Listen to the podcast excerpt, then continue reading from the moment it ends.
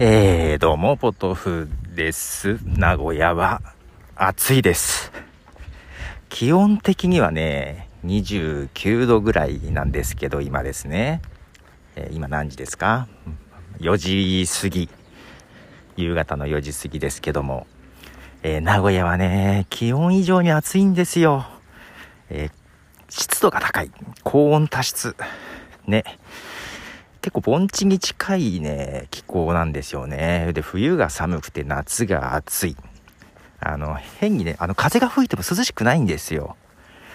あの、正直ね、沖縄よりも過ごしにくいんですね。これがね。気温だけ見るとそうでもないんですけどね、実際来たことある人は、名古屋の夏、経験したことある人はわかると思いますが、まあ暑い。で、まだ6月ですが、もうむちゃくちゃ暑い。夏バテになりそうですというとこで皆さんいかがお過ごしでしょうか？ちょっと私は心身ともに参っておりますが、まあ、そんなことよりもですね、えー、Spotify がなんかですね、えー、ポッドキャスター育成プログラムみたいなのを始めてました。何だったかな？サウンドアップだったかな？うん。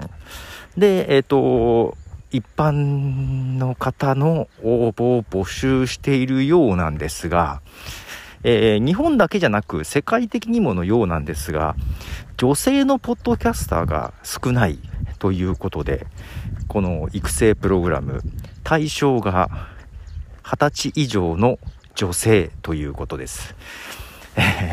なので、まあ自分とかは対象外ですけども、まあ、なんでしょうね。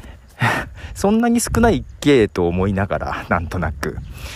うん、まあまあ、データを取っているんでしょうか？ね。世界的に少ないと。で、他の国でももうやってるのかな？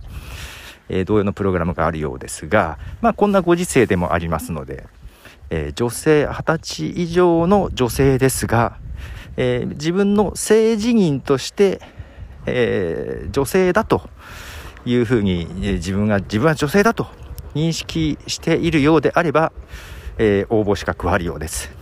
えなので、あのなんですか？肉体的？肉体的？には男性でも、えー、自分は女性だと思う方は、えー、多分対象になると思うのでよろしければ応募していただければなというふうに思ったりですがまあそんなことをしてます。はあ電車が来ちゃってる。乗り遅れる。まあいいや、えー、ではポトフでした。じゃあね